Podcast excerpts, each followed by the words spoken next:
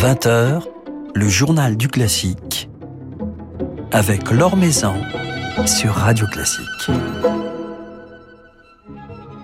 Bonsoir à tous. Oubliez les préjugés, les codes rigides du concert et laissez-vous tout simplement emporter par vos émotions. Découvrez l'univers d'une œuvre grâce à quelques clés d'écoute. Notre invité ce soir, le chef d'orchestre Mathieu Herzog, sera sans doute vous faire comprendre que la musique classique est à la portée de tous. C'est en tout cas ce à quoi il s'emploie à travers une nouvelle série de concerts à la scène musicale, série intitulée Vous trouvez ça classique, dont le prochain volet autour de Beethoven se tiendra le 15 janvier. Thierry Hillerito du Figaro nous rejoindra ensuite pour nous dresser le portrait du jeune contre-ténor Raffaele avant cela, quelques nouvelles du monde musical, un monde musical toujours perturbé par la situation sanitaire. C'est ainsi que le théâtre du Châtelet a pris la décision d'annuler de façon préventive les représentations du Messie de Handel, initialement programmées du 19 au 29 janvier, en cause une mise en scène mobilisant une centaine de personnes au plateau, ainsi que le déplacement de chanteurs et de musiciens venus de Lyon et de solistes étrangers. Alors le reste de la programmation du mois de janvier est bien maintenu, que ce soit le concert des 30 ans des talents lyriques ou la grande soirée jazz pour les 40 ans du Sunset. Gauthier Capuçon vient d'annoncer le lancement de sa propre fondation, un projet philanthropique qui se situe dans le prolongement de son engagement de longue date dans l'éducation musicale et auprès d'organisations caritatives. La Fondation Gauthier Capuçon vise ainsi à accompagner les jeunes talents en début de carrière en leur octroyant des bourses d'études. Je sais combien il est difficile d'accéder à une carrière de musicien classique et la pandémie que nous traversons n'a fait qu'aggraver les choses, explique le musicien. Philippe Gau vous en dit plus dans son article publié sur le site de Radio Classique et Gauthier Capuçon sera à cette occasion l'invité de Renaud Blanc jeudi à 7h40 dans la matinale de Radio Classique. Un jeune et brillant trio demain soir à Lyon pour la rentrée de la série Piano à Lyon. Le pianiste Alexandre Kantorov, la violoniste Lia Petrova et le violoncelliste Aurélien Pascal, qui se sont lancés ensemble dans l'aventure du trio, se retrouveront donc pour interpréter deux chefs-d'œuvre du répertoire romantique.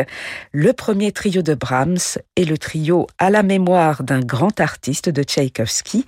Il reste encore des places pour ce concert, alors profitez-en, c'est demain à 20h30, salle Molière.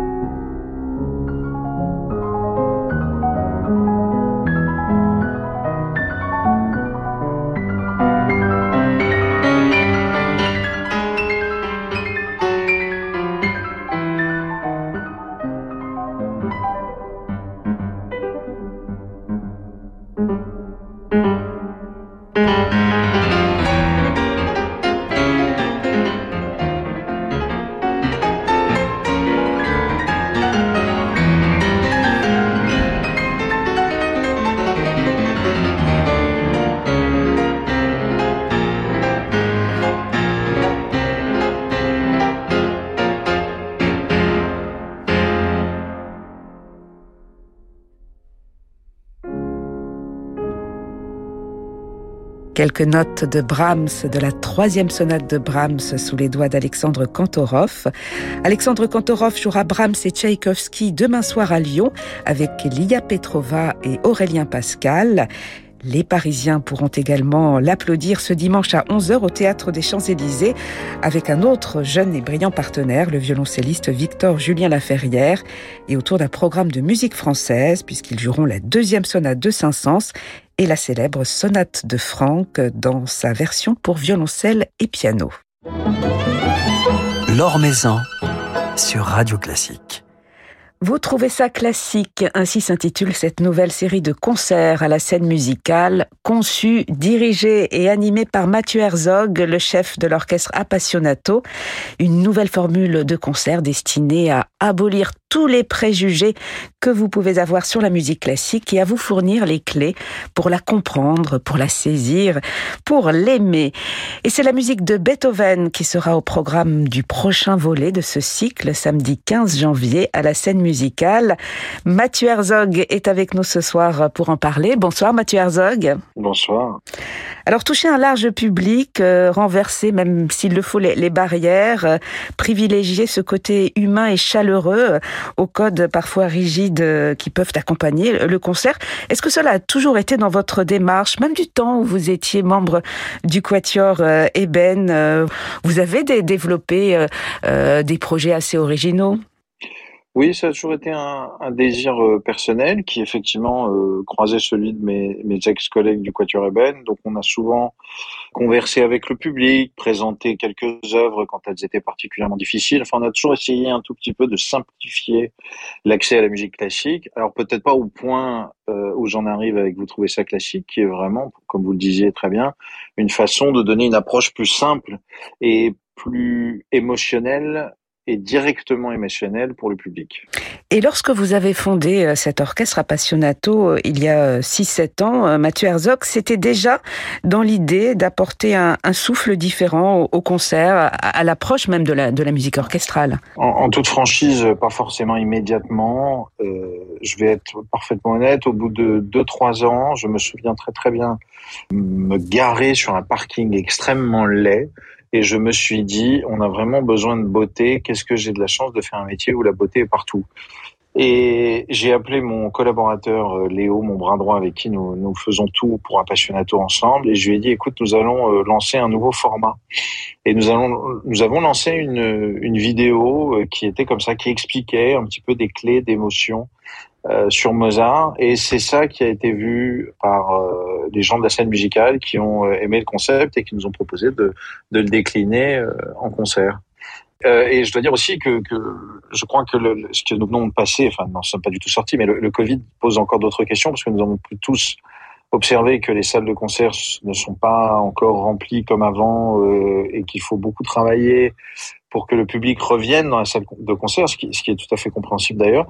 Et donc c'est devenu encore plus quelque chose qui me tient à cœur et euh, que je développe au-delà uniquement des concerts, euh, vous trouvez ça classique.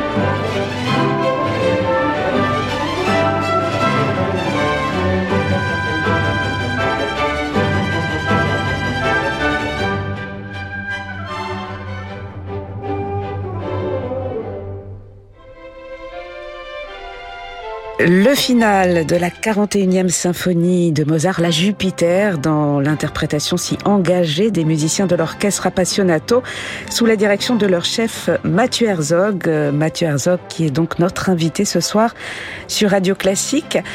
Alors Mozart était au programme euh, du premier rendez-vous de ce cycle Vous trouvez ça classique que vous avez conçu euh, pour la scène musicale. Le prochain rendez-vous, ce sera samedi 15 janvier autour de, de Beethoven. Quel est le, principe finalement de, ces concerts? Ce sont des concerts assez courts que vous présentez, que vous commentez. Comment ça se passe concrètement? Je prends une thématique qui peut être soit une œuvre, soit un compositeur, euh, soit pourquoi pas une, une idée du style, euh, par exemple, le premier volet, c'était effectivement, il y avait Mozart, mais il y avait aussi la sérénade en général. Euh, donc ça, ça peut être la possibilité. Donc c'est le prétexte pour rentrer dans l'émotion musicale.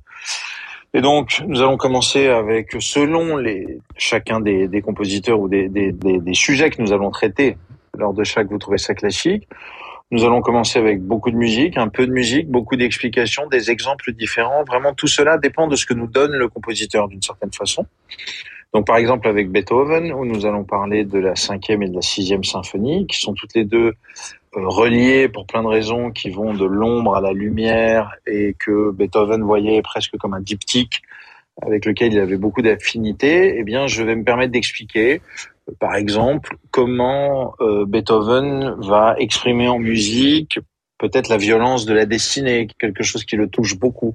Je vais expliquer pourquoi tel thème est joué de cette façon-là, à quel moment, pourquoi il est venu euh, frapper à la porte de, de, notre oreille, etc., etc. Et, ça, ça dure à peu près une demi-heure, effectivement. Et ensuite, nous exécutons une œuvre en entier. Ça, c'est quelque chose auquel je tiens beaucoup. Euh, nous essayons de nous adresser à un public qui ne connaît pas forcément la musique classique, donc je trouve très important qu'il puisse avoir une vraie expérience musicale normale, comme un concert.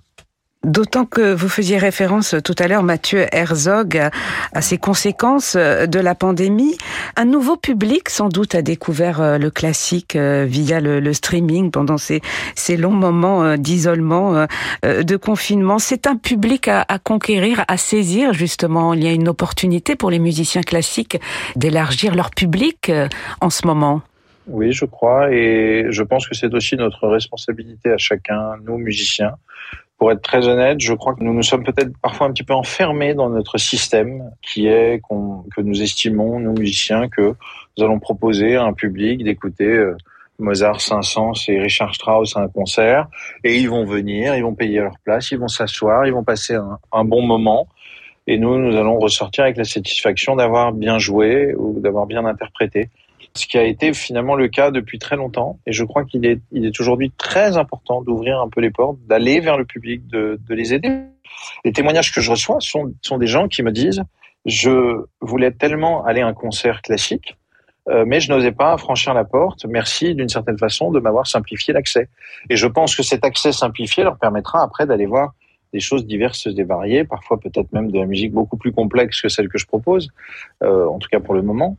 Et c'est vraiment mon objectif, c'est d'ouvrir et, de, et aussi qu'on se rende compte que le, le, métier, le concert classique, le musicien classique, le chef d'orchestre ne sont pas, pardonnez-moi, mais guindés et snobs comme on pourrait le croire. Au contraire, nous sommes ouverts et nous voulons accueillir les gens et leur montrer notre amour de la musique.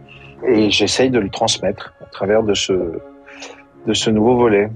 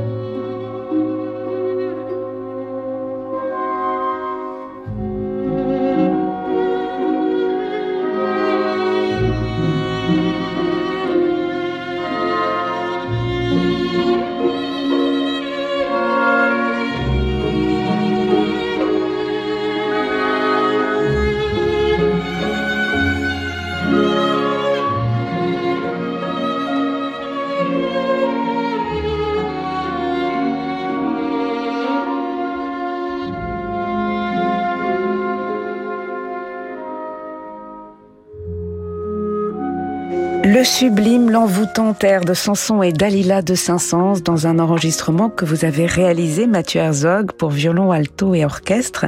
Un extrait de ce tout récent album Saint-Saëns, enregistré avec votre orchestre Appassionato, avec la violoniste Jinju Cho et l'altiste Caroline Donna. Un magnifique enregistrement avec euh, notamment cet air que vous avez arrangé, qui met en avant toute cette vocalité. La vocalité, c'est quelque chose qui, qui vous touche particulièrement, vous recherchez d'ailleurs euh, à l'orchestre Énormément, énormément. C'est peut-être même une obsession au-delà de me toucher. J'y pense euh, constamment. J'ai un vrai amour du son et de la patte sonore. C'est quelque chose qui me semble très important à développer et que j'essaye de montrer. Un exemple que j'ai donné lors du premier euh, volet de Vous trouvez ça classique, autour de la scène de Tchaïkovski, par exemple, eh bien, j'ai fait jouer un passage avec et sans vibrato par les cordes. Et ça, pour le public, c'est saisissant. C'est-à-dire qu'il entend quelque chose qui est un son. On rajoute un accessoire, on va dire, qui est le vibrato, cette façon de faire vibrer la corde euh, avec les doigts de la main gauche sur un, sur un violon, un alto, un violoncelle. Et le public est médusé d'entendre un son qui est décuplé, beaucoup plus puissant, beaucoup plus riche, beaucoup tellement différent. C'est vraiment le genre de choses que j'essaye de faire de leur, de leur donner euh, comme ça des petits exemples qui permettent une approche euh, de l'émotion plus forte, plus puissante. Et, cet amour de la vocalité, c'est ce qui vous conduit aussi à, à, collaborer euh, avec des chanteurs. On vous retrouvera notamment le 18 février à la salle Gaveau avec toujours Appassionato et en compagnie de Nadine Sira dans le cadre de, de ce nouveau cycle biclassical qui se développe. Avec Appassionato, vous collaborez de plus en plus souvent avec des chanteurs, depuis toujours d'ailleurs quasiment. Oui, alors un amour du chant euh, évident et après euh, également beaucoup de chance puisque c'est vrai qu'Appassionato et moi, nous avons eu cette année, euh, ne serait-ce qu'à Paris, un concert avec Ludovic Tézier il y a peu, Roberto Elian Alania il y a quelques jours encore, Nadine Chira bientôt qui est une, chanteuse merveilleuse. nous allons faire un opéra avec Placido Domingo en version concert également très vite. Enfin, nous avons beaucoup de chance. Je suis un, très ami avec Philippe Jarouski avec qui nous travaillons régulièrement également. La voix a, cette capacité incroyable d'aller toucher au plus près, euh, encore une fois, de, l'émotion. C'est vraiment ce que je recherche, moi, c'est cette émotion musicale. C'est comment aller la, caresser et également comment la transmettre, parce que je pense qu'il y a des moyens de la transmettre qui sont très complexes, très variés, qui vont du, de l'analyse, du charisme, du, pouvoir de l'interprète, de sa capacité à délivrer un compositeur. Enfin, tout ça est un mix, un, melting pot très très impressionnant. Mais je pense que ça doit être une des missions aujourd'hui, car c'est vrai que d'une certaine façon, je m'inquiète un tout petit peu parfois de l'avenir de, notre public et de comment nous allons réussir à continuer à jouer la même musique que nous défendons depuis des siècles, euh, dans une époque où euh, c'est pas forcément euh, simple et où la diversité des, des, demandes est telle que le public peut parfois un peu aussi se perdre. Et il me semble que tant qu'on restera dans le filet de l'émotion, dans le fil de l'émotion, dans notre façon de faire les choses, eh bien, on arrivera à garder notre public. Mais en tout cas, on invite euh, le public à venir euh, nombreux profiter de, de, cette nouvelle série. Vous trouvez ça classique. Prochain rendez-vous samedi 15 janvier à la scène musicale autour de Beethoven. Et puis euh, ensuite au mois de mars, le 19 mars, autour de Carmen. Et vous serez en compagnie d'Adèle Chervé. Et on va se quitter, Mathieu Herzog, avec un extrait de votre tout nouvel enregistrement avec l'ensemble Appassionato autour des métamorphoses, des, des métamorphoses de Richard Strauss. Oui, tout à fait. C'est un disque que nous avons appelé les Métamorphoses nocturnes, dans lequel il y a les Métamorphoses de Richard Strauss, le Il Tramonto de Ottorino Respighi avec Adèle Charvet qui chante la partie de, mezzo-soprano, et puis La Nuit transfigurée d'Arnold Schoenberg. Donc trois œuvres post-romantiques absolument incroyables, écrites dans un souffle, une force euh, fabuleuse, et que nous avons enregistrées en live justement à la scène musicale euh, en septembre dernier et qui est euh, sorti quasiment immédiatement. Je commence à avoir fait quand même beaucoup de disques dans ma vie, sans doute celui dont je suis le plus fier et le plus amoureux, qui est une, un bijou de, de, de musique euh, incroyable. Et on a réussi à réunir avec Appassionato, on a adjoint quelques grands quatuors français comme le quatuor Harrod, Hanson, Agathe, Confluence. Gabriel Magadur du Quatuor Eben est venu nous prêter main forte. Donc en fait, on a un espèce de, de quatuor à cordes de 50 personnes qui donne une énergie tout à fait particulière. On a la chance en France d'avoir de tels quartettistes aujourd'hui. Et euh, voilà un disque qui, j'espère, euh, sera écouté, car vraiment, j'en suis euh, infiniment épris et fier. Ben, on va en écouter tout de suite quelques notes. Merci beaucoup Mathieu Herzog. Merci Laurent, merci.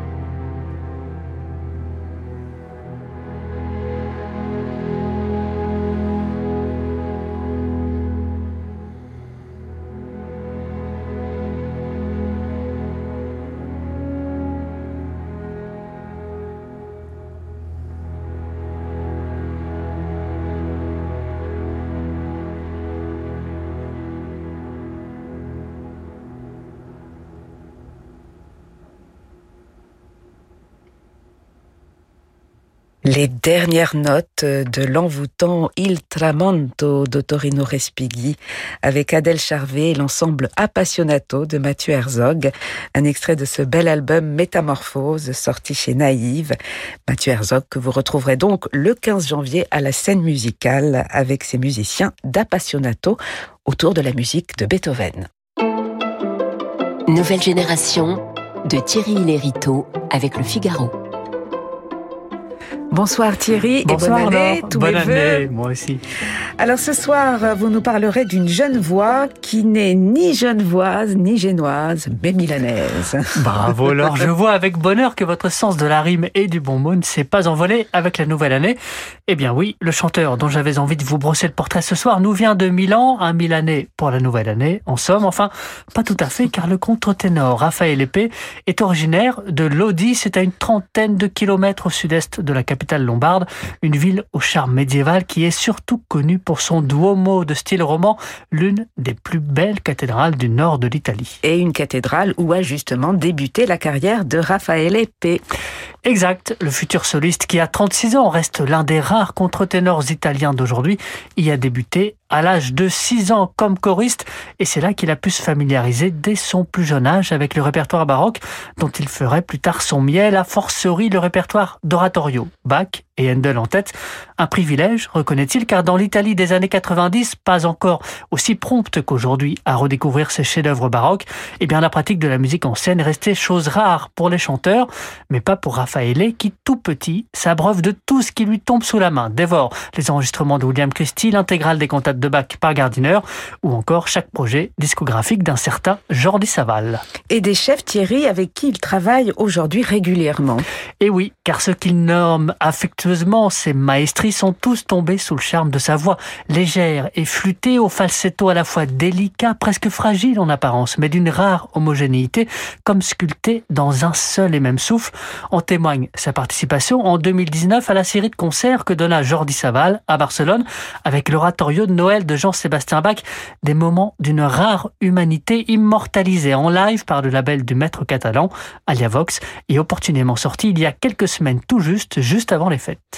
Jordi Saval, avec lequel Raphaël Épée partage un même goût de la redécouverte. Oui, c'est peu de le dire. Laure, il a d'ailleurs lui-même fondé il y a cinq ans son propre ensemble, la Lyre d'Orphée, la Lyra d'Orfeo dans le texte, pour explorer la musique vocale oubliée des XVIIe et XVIIIe siècles, comme le prouvait il y a trois ans le premier disque de l'ensemble consacré à la figure de Jules César, le chef-d'œuvre de Handel. Il côtoyait des extraits de rares opéras de Bianchi, Giacomelli ou encore Polarolo, mais ce travail d'exhumation ne s'arrête pas là, puisque que la Lyre d'Orphée se veut un collectif d'artistes, musiciens, musicologues, metteurs en scène, techniciens, l'équivalent baroque en somme de ce qu'est le balcon de Maxime Pascal pour la musique des 20e et 21e siècles, une famille artistique comme l'a défini Raphaël Épée, aussi dévouée que curieuse, et qui n'hésite pas à se placer à l'occasion et bien sous le bâton d'autres chefs, comme ce sera le cas dès ce mois-ci au théâtre Andervin dans la résurrection de l'Orfeo de Porpora, cette fois-ci avec Raphaël Épée dans le rôle titre, mais confié à la direction d'une autre étoile montante du baroque,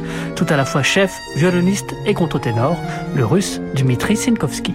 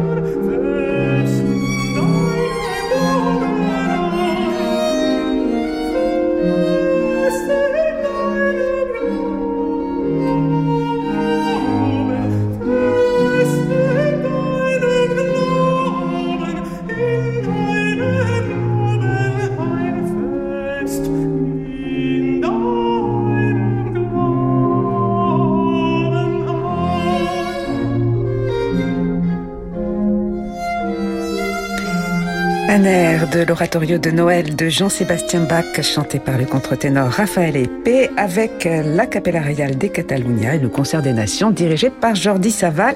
Merci beaucoup Thierry pour ce portrait de ce jeune contre-ténor italien. Merci à Bertrand Dorini pour la réalisation de cette émission.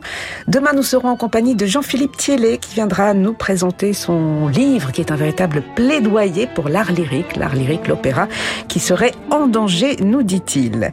Très belle soirée à tous, une soirée qui se prolonge bien entendu en musique avec Francis Drezel.